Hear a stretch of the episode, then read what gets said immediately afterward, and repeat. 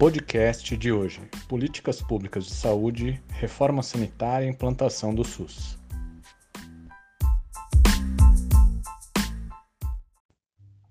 Boa tarde, turma. Hoje faremos um podcast sobre o conteúdo Políticas Públicas de Saúde, Reforma Sanitária e Implantação do SUS.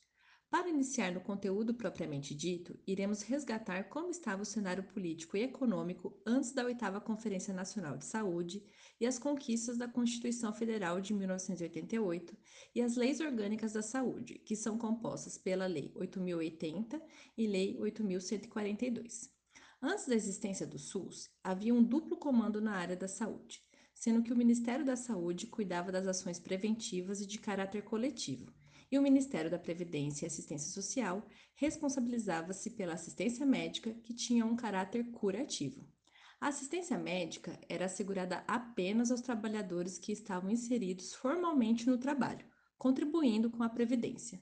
Aos demais, não era assegurado esse direito, podendo apenas ter assistências nos poucos serviços públicos ou filantrópicos disponíveis. Essa assistência médica era então regulamentada pelo INAMPS, Instituto Nacional de Assistência Médica da Previdência Social. Antes de falar sobre as conquistas da oitava conferência, é primordial ressaltar que política pública é a forma de efetivar direitos, intervindo na realidade social.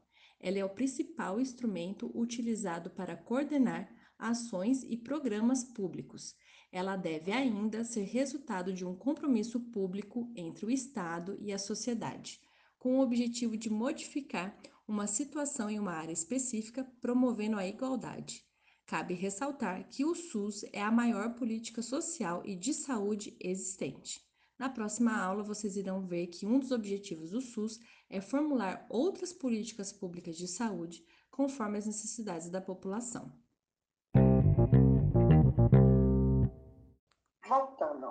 Na década de 1970, foram incorporados novos profissionais a esse sistema de gestão do INAMS. E, quanto aos beneficiários, foram incluídos os trabalhadores rurais, empregadas domésticas e autônomos, deixando claro que eram categorias que contribuíam com a Previdência. E a cada nova categoria incluída, aumentava ainda mais a procura por serviços e os gastos no setor de saúde. O Estado respondeu à demanda com a contratação de serviços privados, permitindo a formação do que ficou conhecido como complexo médico empresarial, a saúde suplementar. Os gastos com a saúde dobraram de valor, com uma tendência clara para o atendimento hospitalar, centrado no profissional médico, o que chamamos de modelo hegemônico. Na mesma década de 1970, surgiu o movimento da reforma sanitária, composto por lideranças populares, trabalhadores, sindicatos, parlamentares de esquerda, intelectuais, estudantes de saúde e entidades como SEBS e Abrasco. O movimento da reforma tinha um projeto de, da reforma sanitária que preconizava a criação de um sistema único de saúde, acabando com um duplo comando entre Ministério da Saúde e INAMS teve como um movimento expressivo a oitava Conferência Nacional de Saúde, em 1986. A partir desta conferência, foi instituído a Comissão Nacional de Reforma Sanitária para o encaminhamento das propostas à Assembleia Nacional Constituinte e sua inscrição na nova Carta Magna. Carta Magna, Constituição Cidadã ou Carta Cidadã são termos que remetem à Constituição Federativa de 1988.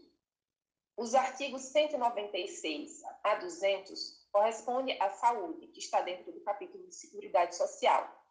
A Seguridade Social assegura os direitos da saúde, previdência e assistência social.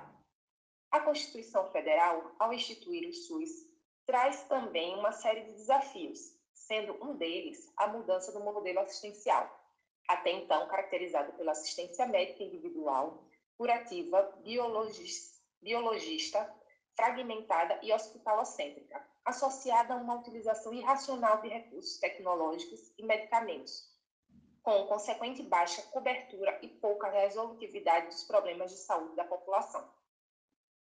Apesar das profundas dificuldades, o SUS vem sendo implantado no país como um processo social em permanente construção. É importante repetir isso vem sendo implantado no país como processo social em permanente construção. Então, a Constituição foi de 1988 e a regulamentação do SUS ocorreu em 1990, por meio das leis orgânicas de saúde, Lei 8080 e 8.142.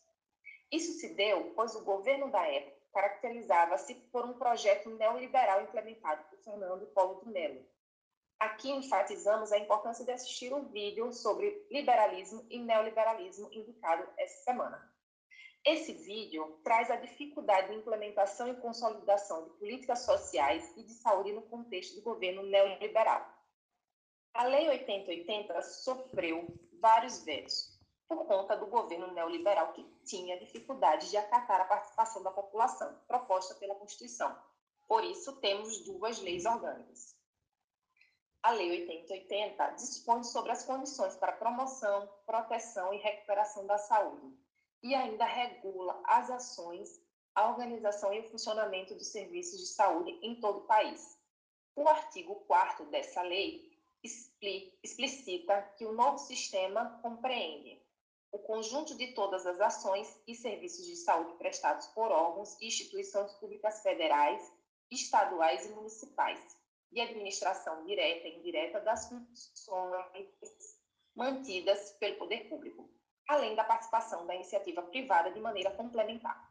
Podemos definir a saúde complementar, como o nome já diz, como um complemento aos serviços do SUS. Embora determinados procedimentos sejam realizados por instituições de saúde privada, são consideradas ações do setor de saúde pública, devido à existência do contrato ou convênio entre ambas. Sendo este outro desafio na consolidação do SUS e herança do modelo médico privativista citado anteriormente. O SUS tem como princípios a universalidade, integralidade e equidade, considerados princípios doutrinários, que falaremos mais sobre eles na próxima aula. Também tem os princípios organizativos, que determinam a direção única de governo citada no artigo 9 da Lei 8080. Os princípios organizativos são descentralização, com ênfase na municipalização, regionalização e hierarquização, e participação popular. A descentralização com direção única é exercida em cada esfera de governo. A União, pelo Ministério da Saúde, os estados de Distrito Federal pelas respectivas secretarias estaduais ou distrital de saúde e os municípios, que são as cidades, pelas respectivas secretarias municipais de saúde. Antes da implementação do SUS, o investimento na saúde e decisões de gestão eram, na sua maioria, realizados pela União.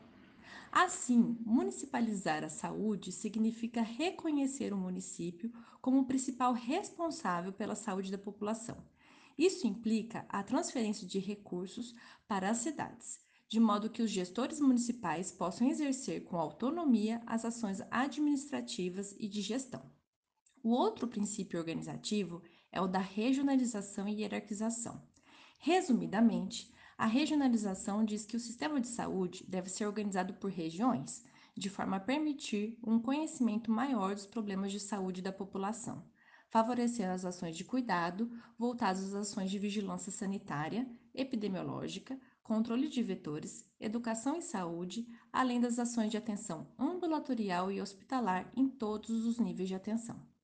Esses níveis de atenção correspondem à hierarquização, que são a atenção primária à saúde, correspondentes pelas unidades básicas de saúde, a atenção secundária à saúde, que são os ambulatórios de especialidades Exemplo, Centro Especializado em Obesidade, Diabetes e Hipertensão, aqui em Brasília, e atenção terciária, representada pelos hospitais. Exemplo, o HUB. O último princípio organizativo é o da participação e controle social. Essa participação pressupõe a democratização do conhecimento do processo saúde e doença e dos serviços, estimulando a comunidade para o efetivo exercício do controle social na gestão do sistema. A Lei 8.142, de 28 de dezembro de 1990, dispõe sobre a participação da comunidade na gestão do Sistema Único de Saúde e sobre as transferências intergovernamentais de recursos financeiros na área da saúde.